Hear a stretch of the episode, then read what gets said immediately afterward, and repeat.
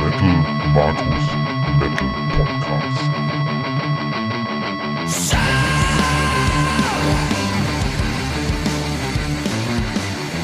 Heute mit dem Thema Off-Topic Special. Die Yacht des Verrats. Herzlich willkommen, liebe Hörerinnen und Hörer, zum ersten Off-Topic Special vom Metal Podcast. Und hier zu Beginn erstmal ein paar erklärende Worte, weil es vielleicht heute ja ein paar Hörerinnen und Hörer gibt, die diesen Podcast normalerweise nicht hören. Eigentlich geht es hier um die, naja, nach meinem Ermessen beste Musik der Welt, um Metal. In all seinen Facetten, die es da so gibt. Immer dienstags erscheint eine Folge und naja, ab und zu gibt es dann auch Specials. Das sind halt die Folgen, die nicht dienstags erscheinen, sondern sonntags, montags, wann auch immer, wann sich eben die Gelegenheit ergibt, eine Folge zu veröffentlichen und die ja irgendwas Besonderes sind. Das waren in der Vergangenheit zwei Konzertberichte zum Beispiel. Heute läuft das Ganze dann unter dem Banner Off-Topic Special, naja, weil es eben nichts mit dem eigentlichen Thema des Podcasts mit Metal zu tun hat. Aber ich glaube, dass es da draußen so einige Leute gibt, die großes Interesse an diesem Thema jetzt gerade haben. Denn, naja, der Titel verrät es ja schon, die Yacht des Verrats. Es geht um ein Hörspiel und zwar um die neueste Folge aus der erfolgreichsten Hörspielproduktion Deutschlands. Nein, es ist nicht nur die erfolgreichste Hörspielproduktion Deutschlands, es ist in der Tat die erfolgreichste Hörspielproduktion der Welt. Und wenn jetzt irgendjemand da sitzt und denkt, Markus, bist du dir sicher, dass du weißt, worüber du da redest, kann ich an dieser Stelle nur sagen, ja.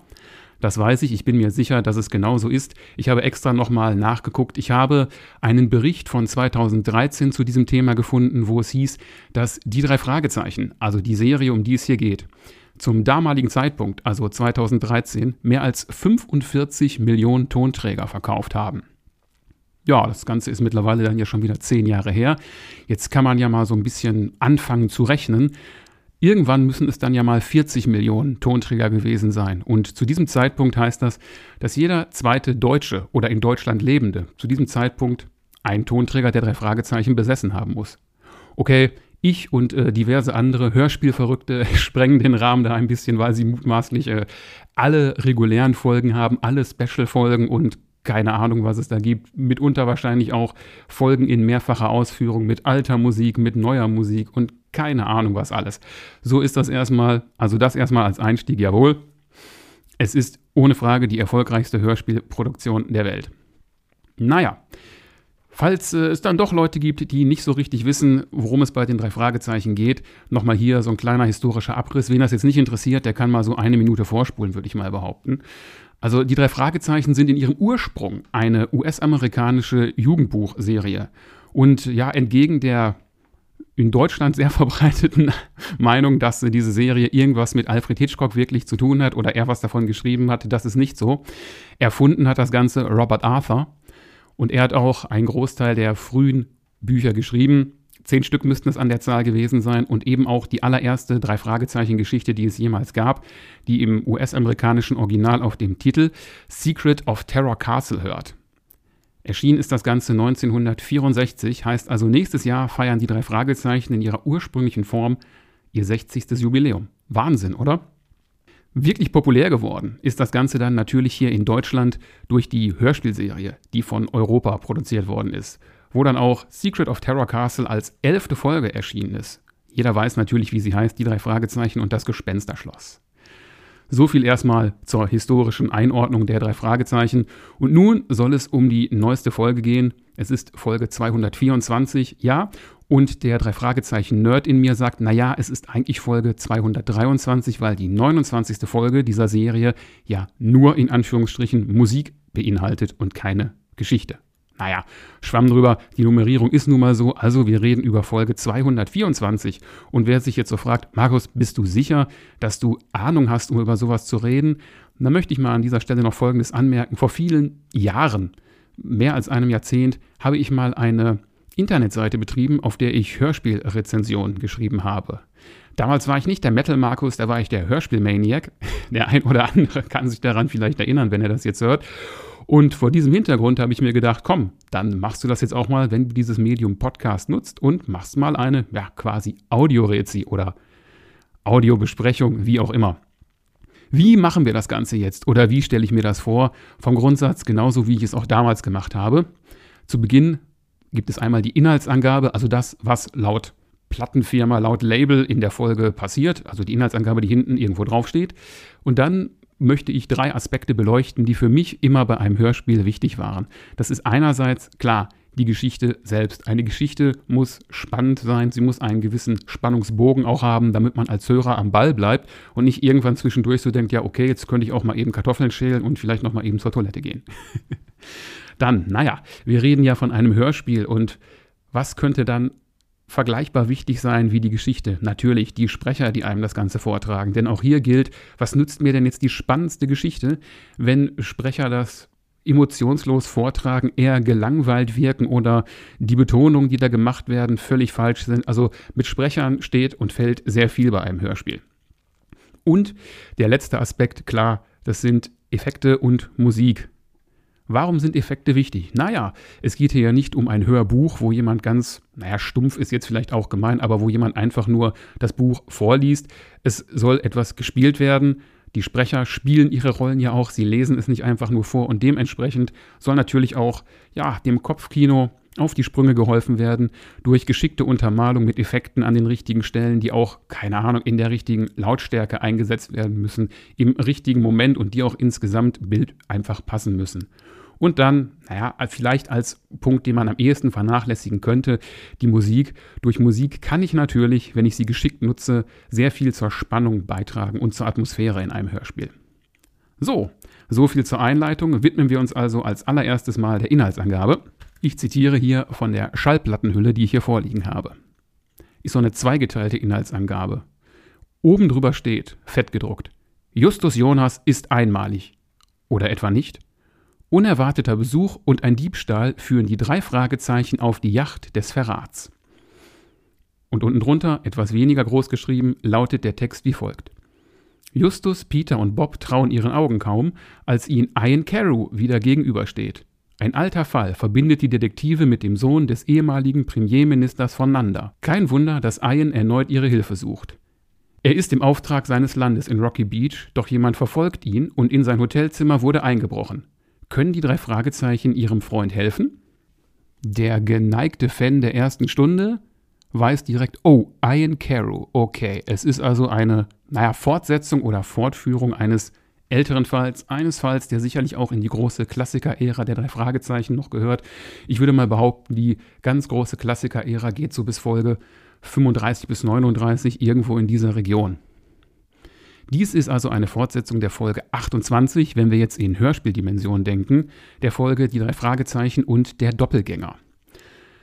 Das äh, ist eine Folge, die von William Arden geschrieben worden ist. Der hat auch eine ganze Reihe anderer Klassikerfälle der drei Fragezeichen geschrieben.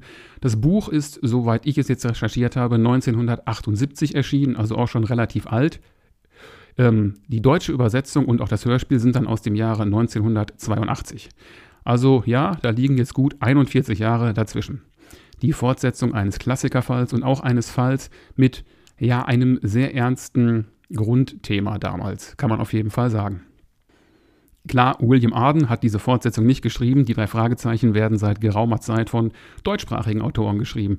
Und der Autor dieser Geschichte ist Ben Nevis. Und ja, ich muss es gestehen, wenn ich den Namen höre als Autor, bin ich immer erstmal ein wenig nervös. Warum ist das so?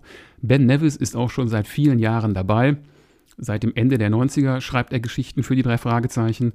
Und mit seinen ersten beiden Geschichten, Pistenteufel und verdeckte Fouls, hat er sich zumindest bei mir nicht unbedingt beliebt gemacht, weil es ja diese wenig beliebten Sportfolgen sind. Mit seiner nächsten Folge, die dann der Feuerturm war, ist er einigermaßen auf Kurs gekommen, wie ich fand, um dann mit seinem nächsten Buch die wohl am meisten gehasste drei Fragezeichen Geschichte aller Zeiten abzuliefern. Das ist nämlich der Todesflug. also das ist jetzt nicht nur meine alleinige Meinung. Ich habe in der Vergangenheit viel in Foren meine Zeit verbracht und weiß, diese Folge hat einen unglaublich schlechten Ruf. Und auch jetzt aktuell auf meiner Arbeit habe ich zwei Arbeitskollegen, die drei Fragezeichen sehr gerne hören, also auch durchaus sich als Fans bezeichnen würden. Und naja, schöne Grüße an dieser Stelle an Heidi und Christopher.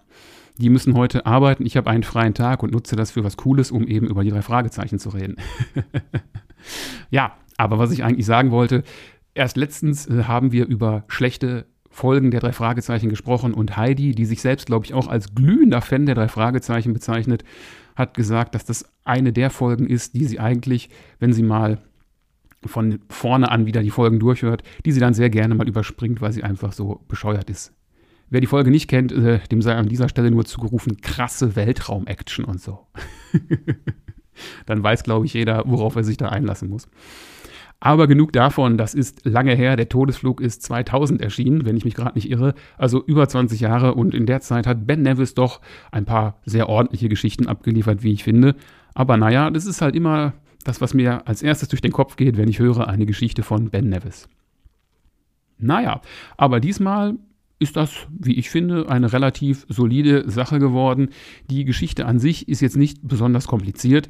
Es geht darum, dass äh, Ian auf dieser Yacht, die ja titelgebend ist, etwas äh, übergeben soll. Er soll eine Rede halten. Und ja, er hat den Eindruck, dass er verfolgt wird und in sein Hotelzimmer wurde eingebrochen und ihm wurde etwas entwendet. Und es steht der Verdacht im Raum, dass es, ja, in der Landesvertretung voneinander Verräter gibt. Und das ist jetzt eben das Ziel dieser Folge. Die drei Fragezeichen möchten gemeinsam mit Ian den Verräter enttarnen und eben herausfinden, warum in Ians Hotelzimmer eingebrochen wurde und warum ihm überhaupt etwas gestohlen wurde.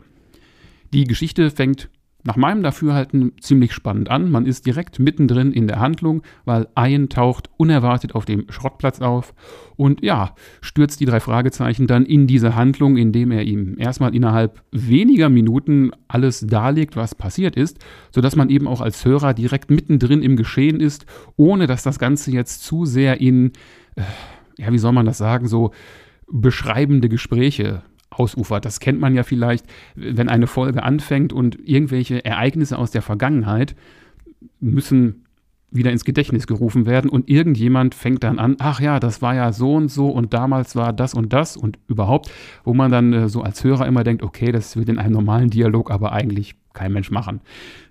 Also diese Klippe umschifft man hier sehr geschickt, weil äh, Ian eben derjenige ist, der erzählt, was ihm so passiert ist und daraus leiten die drei Fragezeichen dann auch ihre nächsten Schritte ab. Ich würde mal sagen, äh, Ben Nevis macht hier etwas, was er sehr gerne tut. Er verlegt einen Großteil der Handlung auf einen nicht unbedingt besonders großen Ort. Klar, hier ist es die titelgebende Yacht. Das ist für mich auch ein großer Vorteil dieser Folge. Der Titel ist wirklich passend die Yacht des Verrats, das ist das zentrale Thema. Auf der Yacht findet das statt, worum es am Ende wirklich geht. Hier erfolgt auch die Auflösung des Falles. Und ne, das ist auf jeden Fall sehr schön, weil, naja, wer die drei Fragezeichen schon etwas länger kennt und hört, weiß, dass es so, ja, ich würde mal sagen, in den Folgen zwischen 140 und 180 so, vielleicht grob gesagt, dass es da ein paar Folgen gibt, die einen Titel haben, der relativ wenig mit der eigentlichen Folge zu tun hat. Ein Lieblingsbeispiel da für mich ist der Titel Die feurige Flut. Das ist einfach eine kurze Sequenz, die in dieser Geschichte vorkommt. Es ist aber beileibe nicht das, worum es zentral geht. Oder auch ein ganz aktuelles Beispiel dafür wäre die letzte Folge, der Knochenmann. Denn um den Knochenmann an sich geht es nicht. Er spielt natürlich eine Rolle, aber wenn man danach gehen würde, hätte diese Folge eigentlich einen anderen Titel benötigt. Hier ganz klar nicht der Fall. Die Yacht des Verrats ist sehr passend. Dort findet dann auch der Großteil der Handlung statt. Schon erwähnt. Leider finde ich den Spannungsbogen der Geschichte nicht ganz so hundertprozentig gelungen. Es fängt, äh, wie schon erwähnt, direkt sehr spannend eigentlich an und dann, ja, flacht das Ganze so ein bisschen ab, weil man erstmal in die Planungsphase geht, wie man eben hinterher auf der Yacht agieren möchte. Spoiler-Alarm, man nutzt bei dieser Folge dann diesen Effekt des Doppelgängers auf sehr witzige Art und Weise aus, indem Ian und Justus öfter die Rollen tauschen. Das ist überaus lustig und wie ich auch finde, ein cleverer Schachzug und das funktioniert soweit auch ganz gut.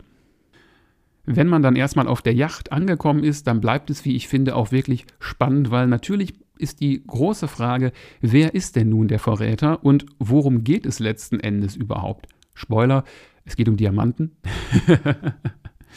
und natürlich irgendwie auch wieder um Unterwanderung politischer Strukturen oder geplante Umstürze. Ähnlich wie es eben auch beim Doppelgänger der Fall war. Ja, was soll ich groß sagen? Ich fand die Geschichte relativ spannend.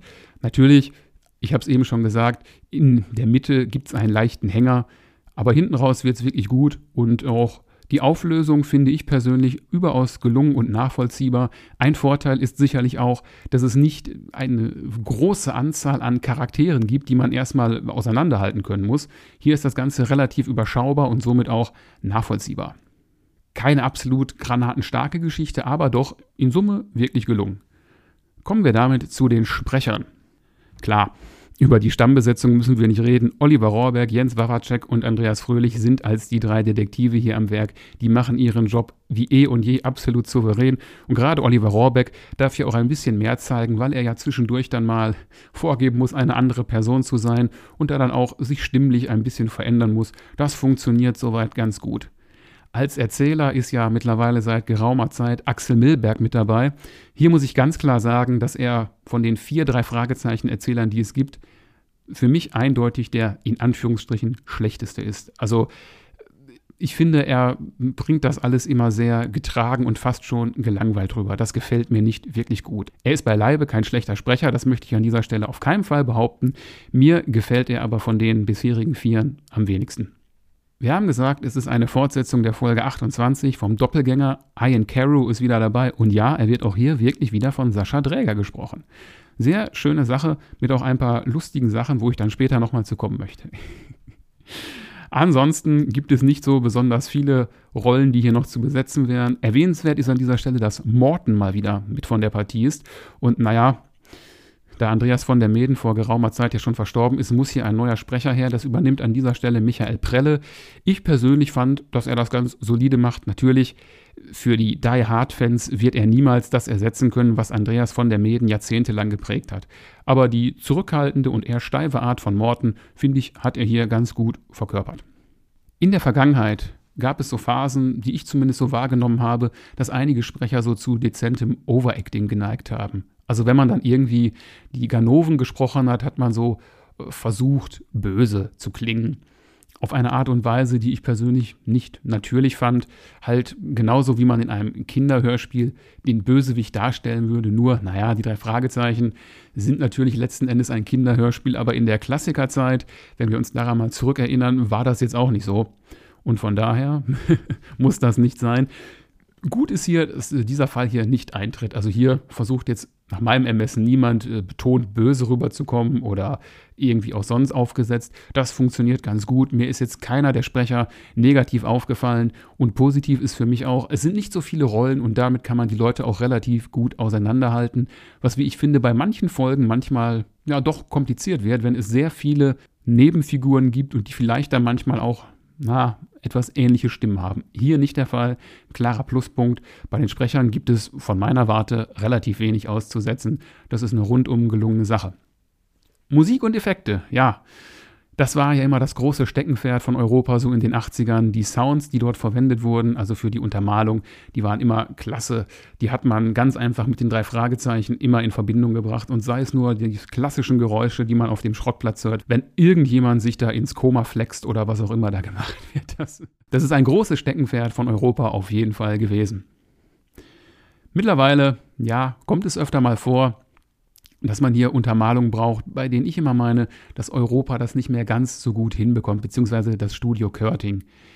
Da müssten vielleicht mal lautere, knalligere Effekte hin und naja, das funktioniert dann nicht immer so gut. Bei dieser Folge braucht man das gar nicht, denn hier gibt es gar nicht so viele Szenerien, die jetzt großartig mit Effekten untermalt werden müssen. Man ist in der Zentrale, natürlich, da gibt es die üblichen Geräuschkulissen. Blackie ist natürlich auch am Start. Und ja, hinterher ist man eben auf dieser Yacht. Zwischendurch ist man ein bisschen im Auto unterwegs. Da ist jetzt nichts, was man großartig äh, geräuschtechnisch hervorheben müsste. Das klingt soweit alles auch vollkommen in Ordnung. Sehr unaufdringlich, schön dezent im Hintergrund, passende Untermalung. Finde ich gut. Und bei der Musik, ja, das wird wohl auf ewig ein Reizthema für alle sein, die immer sagen werden, früher mit der Musik von Carsten Bohn war das alles viel, viel geiler und besser. Ja, aber auch das ist natürlich lange her. Und ich weiß auch, dass es wirklich Zeiten gab, in denen die Musikeinspielung sehr seltsame Form angenommen hat. Hier würde ich sie im weitesten Sinne wirklich als zweckdienlich bezeichnen. In den richtigen Momenten wird die Spannung dadurch ein bisschen ja, gepusht und ansonsten ist das Ganze auch eher dezent gehalten das ist genauso, wie ich es von einer Produktion aus dem Studio Körting erwarte. Das hat jetzt keinen großen Ausreißer nach oben, aber auch nicht nach unten. Das passt insgesamt relativ gut ins Gesamtbild hinein. Also hier kann ich nur sagen, ist solide. Natürlich gibt es heutzutage, wenn man nur an sowas wie die äh, John Sinclair Hörspiele denkt, Produktionen, da liegen Welten zwischen, aber auf dieser Ebene ist das vollkommen in Ordnung. Da erwarte ich keine Hollywood-reifen Sounds. Also bei dieser Folge auch absolut nicht vonnöten. Kann man also durchaus so stehen lassen, ist solide, macht Spaß. Ja, das ist mein Fazit für Musik und Effekte.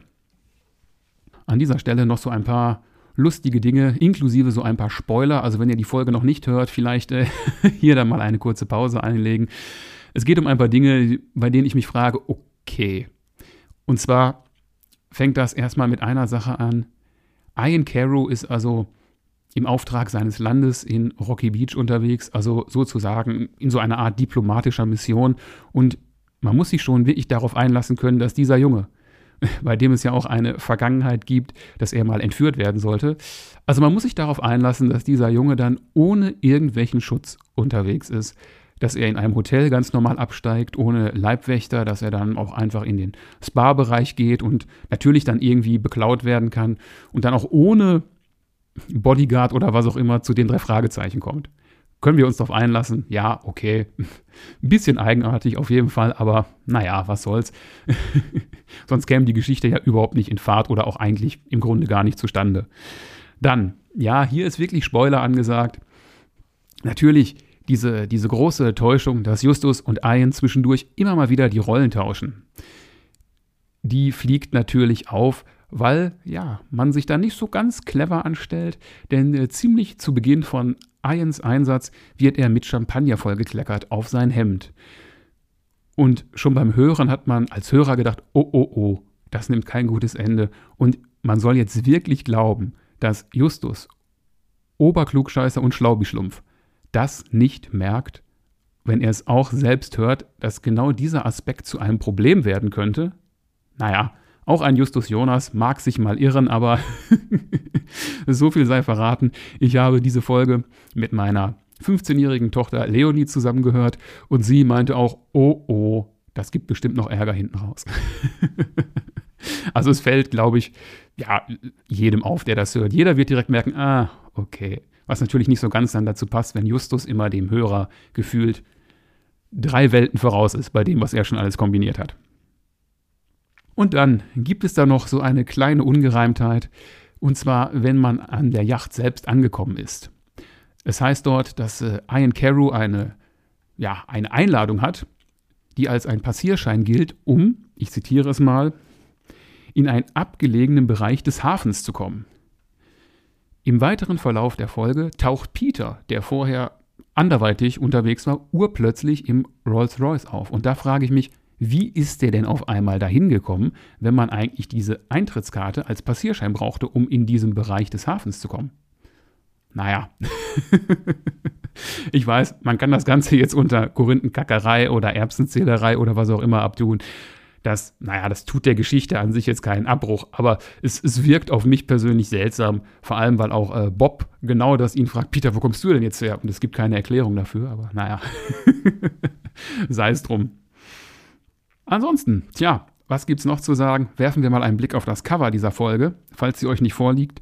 Auch bei der Podcast-Folge sollte das Cover abgebildet sein als Foto von der Schallplatte. Und ja, die Yacht ist abgebildet, passt also auf jeden Fall auch zum Titel. Wobei mich persönlich ist sehr irritiert, dass Yacht mit Y geschrieben wird, aber darf man in der Tat so machen. Ich hätte wirklich gedacht, man würde das mit J schreiben. Naja, wieder was gelernt. Was hier allerdings auffällt, also ich frage mich, warum auf die Yacht diese, ja, diese Haischnauze vorne drauf gemalt ist, weil die Yacht trägt den Namen Movie Star. Also habe ich nicht so ganz verstanden. Wahrscheinlich ist das als stilistisches Mittel gedacht, um eben diesen Verrat irgendwie noch zu symbolisieren. Was aber auch auffällt, das Cover gibt nicht die Szenerie wieder, wie sie im Hörspiel dargestellt wird. Warum ist das so? Wir erfahren, dass die Yacht mit dem Heck zum Pier liegt. Auf dem Bild, ja, ist das aber die Steuerbordseite.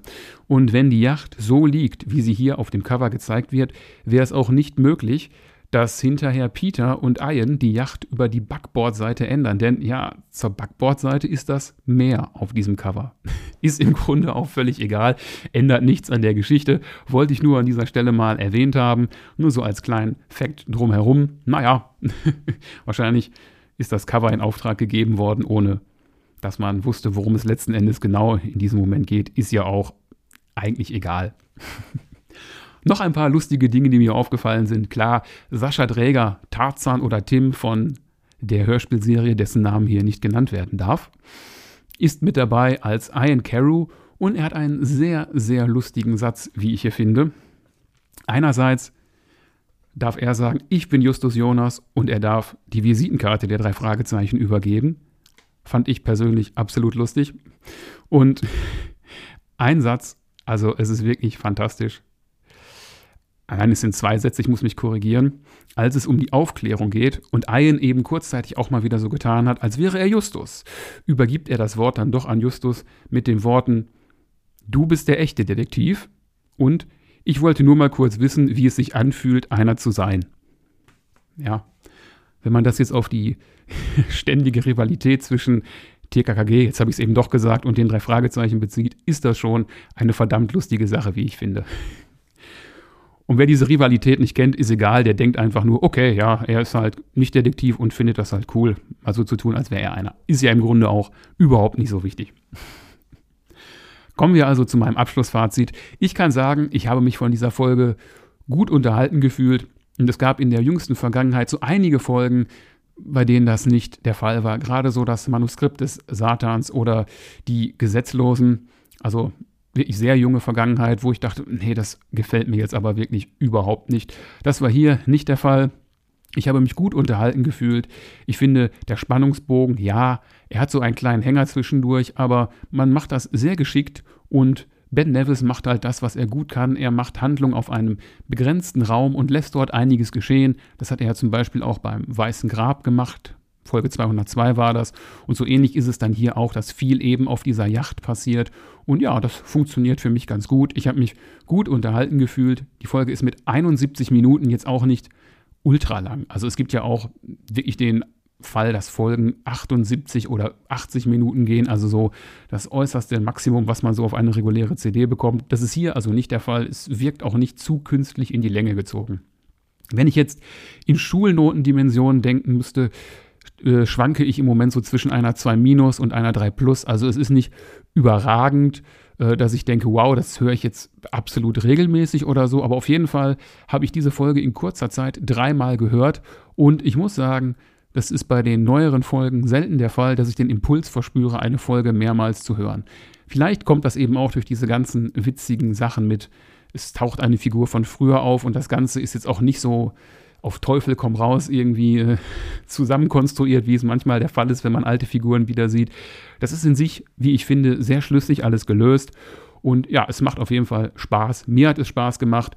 Und ja, von den letzten Folgen zählt sie eindeutig zu meinen Favoriten, kann ich an dieser Stelle nur sagen.